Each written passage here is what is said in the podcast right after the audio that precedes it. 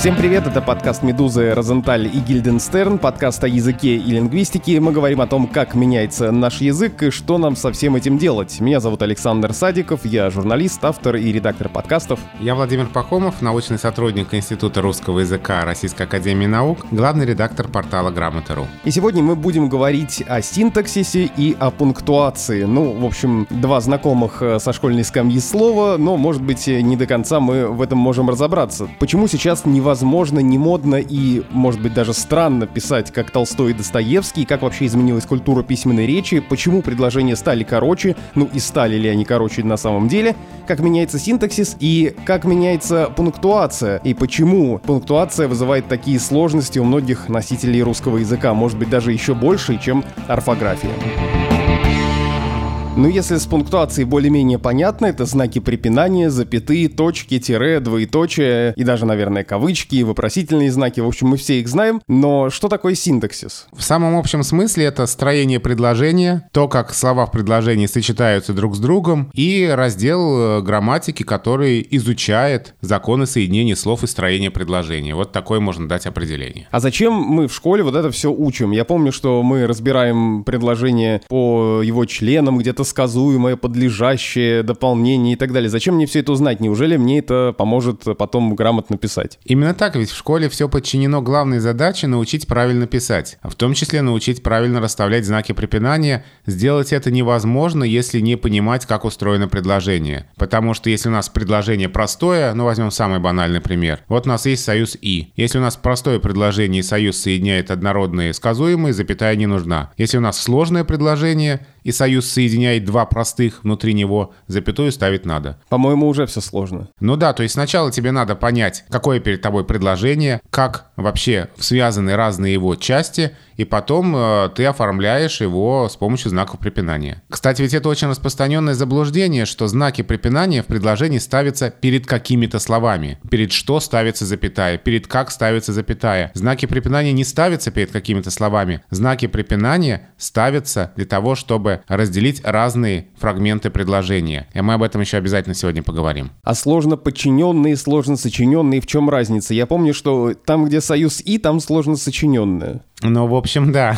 На самом деле сложно сочиненное предложение означает, что его части равноправны, а сложно подчиненные, что одна от другой зависит и обозначает, ну, например, время совершения действия, условия совершения действия. Если вот мы так пойдем по союзам, то сложно подчиненные предложения — это если между частями союз «что», например, или союз «когда», или союз «если» и так далее. Не кажется ли тебе, что сейчас происходят э, изменения с этой структурой предложения, и все чаще мы начинаем отказываться от э, какого-то наворота придаточных э, друг на друга и пишем короткими фразами? Ну, то есть вот сейчас, когда мы открываем Льва Толстого и видим там предложение на полстраницы, а может быть даже и на несколько страниц, нам это кажется, в общем, каким-то архаизмом, и сейчас мы скорее приближаем письменную речь к нашей устной речи. Ну, это все-таки стиль Льва Толстого. То есть это не особенность русского языка, какая-то специальная 19 века. Раньше писали длинными фразами, теперь короткими. Вовсе нет. Это стиль Льва Толстого, потому что, например, Чехов не писал такими длинными предложениями, Пушкин не писал такими длинными предложениями. Но мне кажется, и современные писатели такими длинными предложениями не пишут. Есть разные писатели, разные авторы. Если, например, мы возьмем роман Гузельяхина и «Дети мои», то увидим, что там очень многослойная структура романа, и там очень много длинных предложений с э, обилием разных метафор, разных э, конструкций, которые действительно создают такой достаточно сложный, интересный, лингвистически вкусный текст. Поэтому и сейчас есть э, разные авторы. Кто-то пишет простыми предложениями, кто-то более сложными. Это все зависит от стиля автора, от стиля художника. И мне хотелось бы и здесь предостеречь от э, наших традиционных стенаний, наших традиционных таких настроений, что у нас был прекрасный, правильный, великий, могучий, замечательный русский язык, а сейчас мы уже вот все это потеряли, что мы говорим не неправильно, пишем пишем неправильно, и вообще нынче не так, как давеча.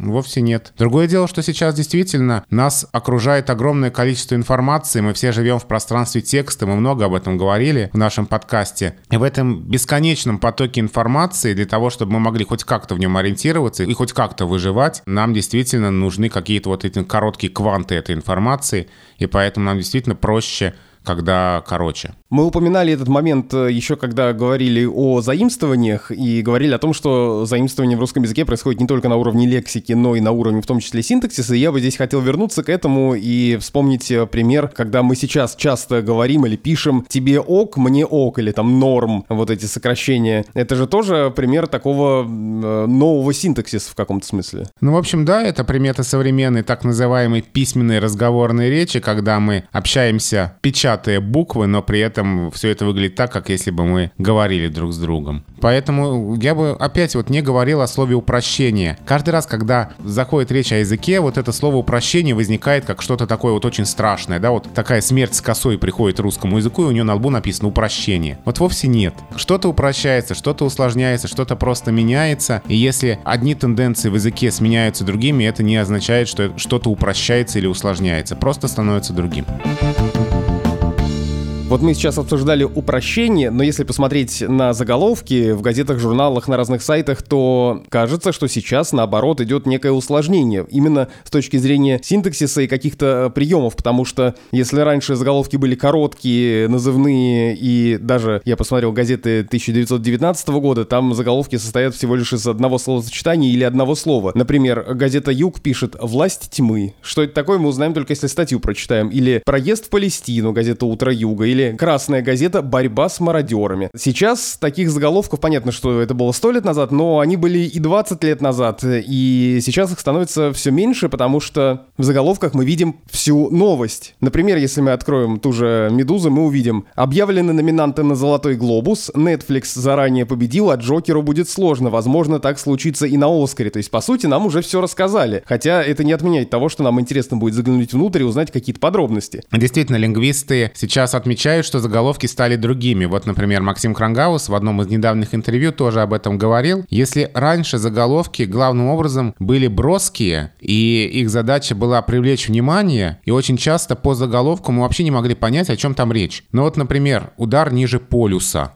или «Мир, труп, май». Или, например, кэш отсюда. Это все какие-то заголовки в стиле коммерсанта. Да, это и есть заголовки, да, действительно, коммерсанты. Как их называют, прецедентные заголовки. Из подборки лучших заголовков коммерсанта, а теперь заголовки становятся максимально содержательными. И сейчас заголовки впихивают все. Но при этом искусство создания заголовка ведь в том, чтобы, несмотря на то, что ты рассказал основные факты, все равно есть какая-то интрига, которая позволит тебе заинтересоваться и прочитать дальше. Но вот в том самом интервью Максим Крангаус Крангаус говорил о том, что такие содержательные заголовки — это тоже мода сегодняшнего дня, и это тоже не навсегда, и это тоже пройдет, и там через 10-20 лет заголовки будут другими. И интересно посмотреть, что тогда будет в моде, и какие тогда конструкции будут характерны для заголовков новостей. Но ведь с другой стороны этого процесса находятся заголовки, которые пытаются быть максимально, скажем так, кликбейтными, то есть э, рассчитанные на то, что мы заинтересуемся чем-то таким особенным, что они э, зашифровали в этот заголовок, заинтригуемся и обязаны будем кликнуть. Ну, например, названы разрушающие кишечник продукты. Вот это вот обезличенные конструкции или стали известны номинанты на Золотой Глобус. Я читаю, э, взял, открыл Яндекс Новости, читаю оттуда. Россиянам перечислили альтернативы отдыху в Турции. Кто перечислил? И вот это мне понравилось. Тут и заголовок странный, и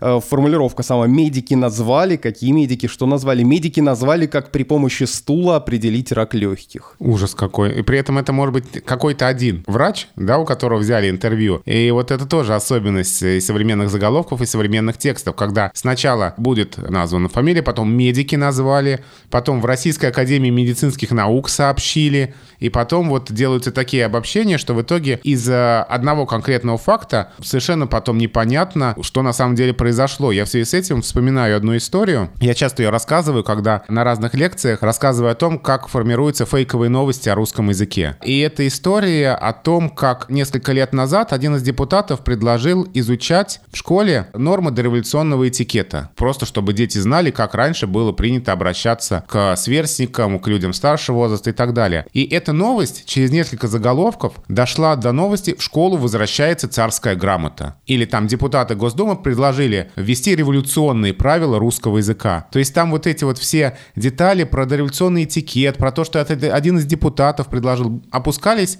прям пошагово можно посмотреть, как испорченный телефон. От одного заголовка к другому. И в результате читатель, который не знает эту историю, прочитав новость, в школу возвращается царская грамота, естественно, решит, что там они все с ума сошли и решили нас учить э, правилам дореволюционного русского языка. Но мы, журналисты, знаем все эти приемчики. Да, да, и да. даже из нашего предыдущего выпуска об истории русского языка легко можно сделать какой-нибудь заголовок. Лингвисты установили. И дальше какой-нибудь факт, что на Руси было два языка, например я вернусь к синтаксису в заголовках, ведь э, не только длина предложений меняется, но и сама структура. То есть, если мы э, посмотрим, очень часто используется, вернее, даже так, использовалась и одно время считалось, что это обязательная норма для заголовков инверсия. То есть, э, почему-то журналисты решили, что в заголовках нельзя знаки препинания ставить. Во что бы то ни стало, надо сформировать заголовок так, чтобы там не было ни одного знака препинания, зато он будет красивый, и все слова будут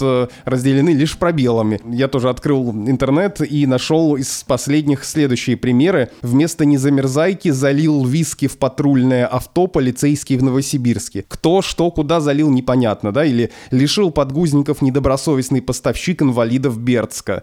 Ни одной запятой, но ничего не понятно. Таких заголовков на самом деле тоже очень много по-прежнему, хотя мне кажется, что вот эта мода, к счастью, уже уходит. Действительно, здесь именно то, что называется инверсией, то есть нарушение нормального порядка слов. Если сначала подлежащее подлежащее, потом сказуемое, это нормальный порядок слов. А если сначала сказуемое, потом подлежащее, это обратный порядок, то есть инверсия. Действительно, есть такой какой-то глобальный миф, что в заголовках не ставятся знаки препинания. Я не знаю, с чем это связано. На самом деле есть только единственное правило, гласящее, что в конце заголовка не ставится точка. Все остальные знаки, которые должны были быть, сохраняются. В конце заголовка могут быть вопросительный знак, восклицательный, многоточие. Внутри заголовка могут быть запятые. Это никто вообще не запрещал, нигде это не записано. И, кстати, по поводу знаков препинания, вот мы сейчас по правилам не ставим точки в конце заголовка, но некоторое время назад, еще сто лет назад, мы можем встретить эту точку, и в 19 веке точки стояли. Да и даже в первой половине 20 века э, точки еще можно встретить, и в старых учебниках, старых книгах точки стоят в конце заголовков, но уже достаточно давно их не ставят. И здесь, кстати, ответим на такой очень частый вопрос, который задают, ну вот на грамоте его, его очень часто задавали. Мы знаем, что в конце заголовка не ставится точка, но вот заголовки в школе. Диктант, точка. Классная работа, точка. Или там 1 сентября, точка.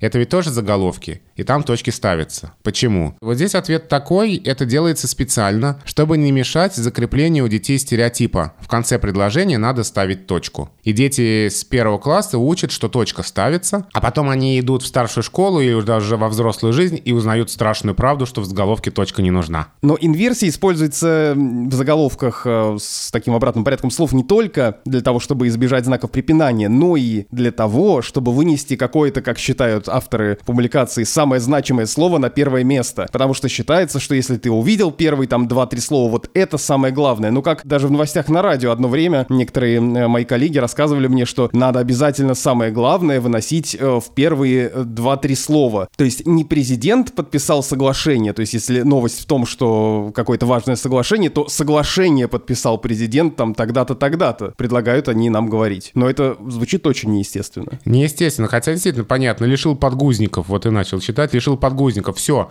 уже в голове какой-то образ какого-то мерзавца, который у детей отобрал что-то, и надо срочно прочитать, откуда вообще берутся такие нелюди, как их земля носит.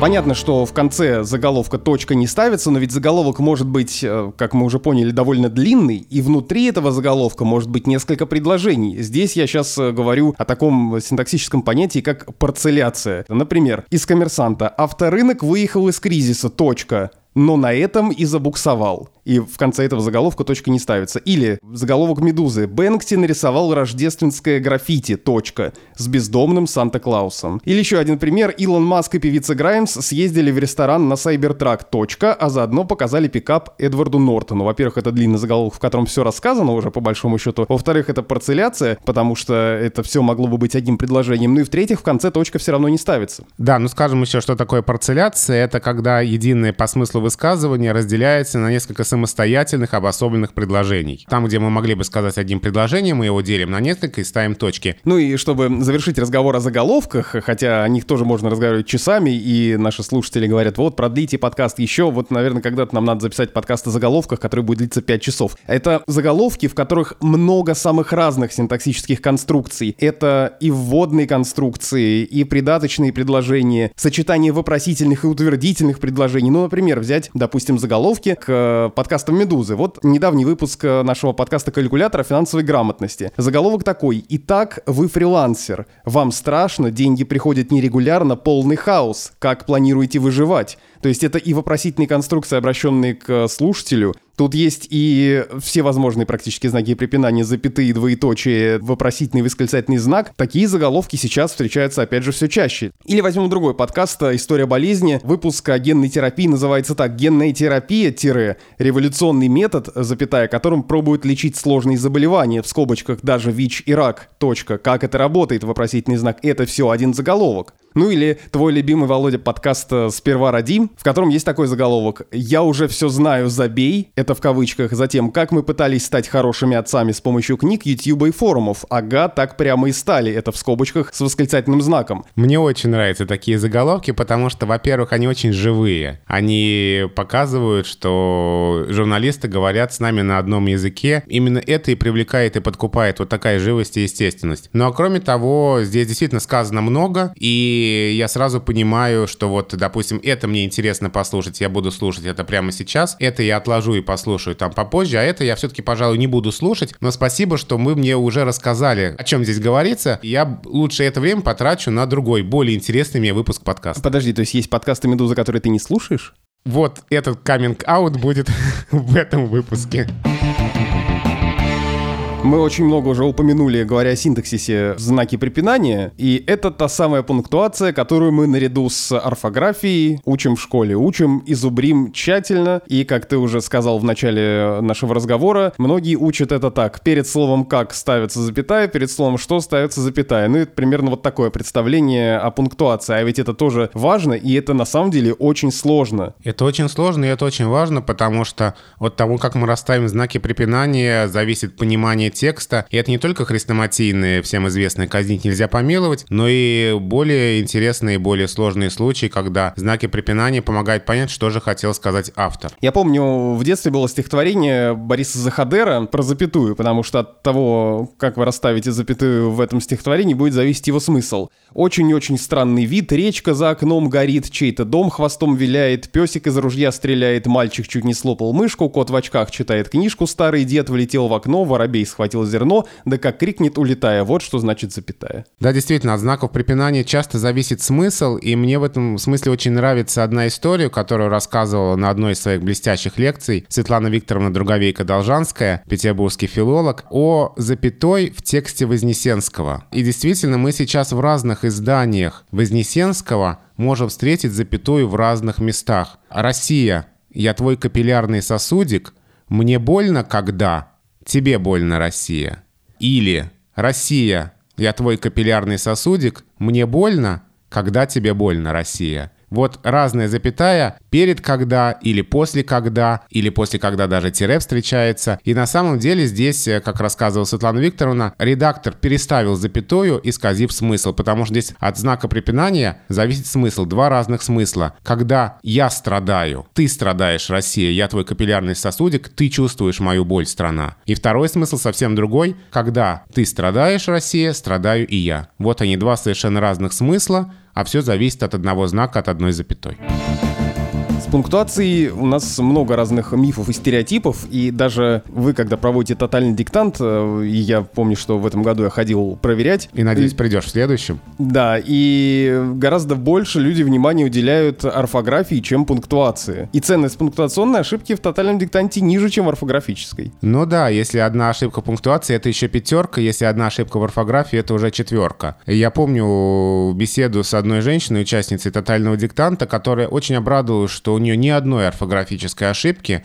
при этом у нее было то ли 8, то ли 10 пунктуационных ошибок, и это была, не помню, то ли тройка, то ли двойка, но она очень радовалась и говорила, что самое главное ведь, что я написала все без ошибок в словах, ну а знаки препинания это уж дело десятый, там и не угадаешь, как автор их расставил. И здесь я объяснял, что на самом деле это очень-очень важно, и что когда вы пишете тотальный диктант, то, конечно, не стоит задача попасть в авторскую пунктуацию, а стоит задача оформить текст в соответствии с правилами правописания. По поводу пунктуации действительно очень много мифов, мы вот уже называли, что есть миф, будто бы там перед словами «что», «как», «чтобы» всегда надо ставить запятые. На самом деле вовсе не всегда. Есть еще миф, что много запятых — это немало запятых. Когда запятая пропущена там, где она должна быть, это правда ошибка. А если запятая стоит там, где не должно быть, ну, ну ладно, ну стоит и стоит, ну авторский знак, ну ничего страшного. Главное, что запятых не меньше, чем должно быть. Надо щедро рассыпать запятые по тексту. Да, и вот это тоже ошибка, это тоже а, миф, потому что на самом деле лишняя запятая такая же ошибка, как отсутствующая запятая. А мне, кстати, кажется, что вот эта ошибка с лишними запятыми часто часто возникает из-за того, что люди запятые ставят на месте паузы. Вот это тоже очень большой миф, что знак паузы — это запятая. На самом деле, если уж мы хотим показать паузу или как-то хотим передать интонацию, то мы тире поставим. А запятая — это очень структурный знак, которым выделяют те или иные фрагменты текста. Например, определения, выраженные причастными оборотами, если они стоят после определяемого слова. Например, вводные слова выделяют запятыми, ну и так далее. И здесь еще одна у меня есть история, связанная, опять же, с опытом проведения курсов «Русский по пятницам», курсом, который проходит перед тотальным диктантом, я помню, на одном из занятий мы обсуждали пунктуацию при оборотах с союзом «как». Вот оно еще одно место. Мы не ставим запятую, потому что дальше следует слово «как». Мы не перед «как» ставим запятую. Мы выделяем или отделяем оборот начинающийся с союза «как». Вот это очень важно. И есть случаи, когда этот оборот выделяется запятыми, а есть случаи, когда он не выделяется запятыми. Одно из примечаний к правилу о том, что не ставятся запятые, если оборот можно заменить творительным падежом. Ну вот классический пример, который в справочнике «Тропинка извивалась как змея». Здесь не сравнение на первом плане, а здесь образ действия, как извивалась тропинка. И мы можем сказать, тропинка извивалась змеей. И в этом случае мы запятую перед союзом как не ставим. И вот когда мы разбирали это примечание к правилу, одна женщина вылетела из аудитории с криком «Такой русский язык мне не нужен». Вот так эмоционально она восприняла, ну, разрушение вбитого в детстве в школе в голову стереотипа, что перед как всегда надо ставить запятую. Очень часто пунктуация этим отличается от орфографии, очень часто правила пунктуации допускают выбор из нескольких вариантов. А что мешает мне сказать, ну, это я выбрал вот тот вариант правила, который мне удобнее. Я тут не поставил не потому, что я ошибся, а потому что, ну, вот, э, не знаю, авторский знак у меня такой или отсутствие его, или я вот по-другому правило трактовал. И вот здесь мы подходим к очень важному месту. Что такое авторский знак? Авторский знак — это никогда, а вот я хочу здесь поставить запятую и поставлю. Это мой авторский знак. Я автор, и я вот это решаю. Авторский знак — это когда когда правилами пунктуации предусмотрено, что здесь, в этом месте предложения, можно поставить тот или иной знак, и ты как автор предпочитаешь один знак другому. Вот, например, здесь можно поставить тире, а можно поставить запятую.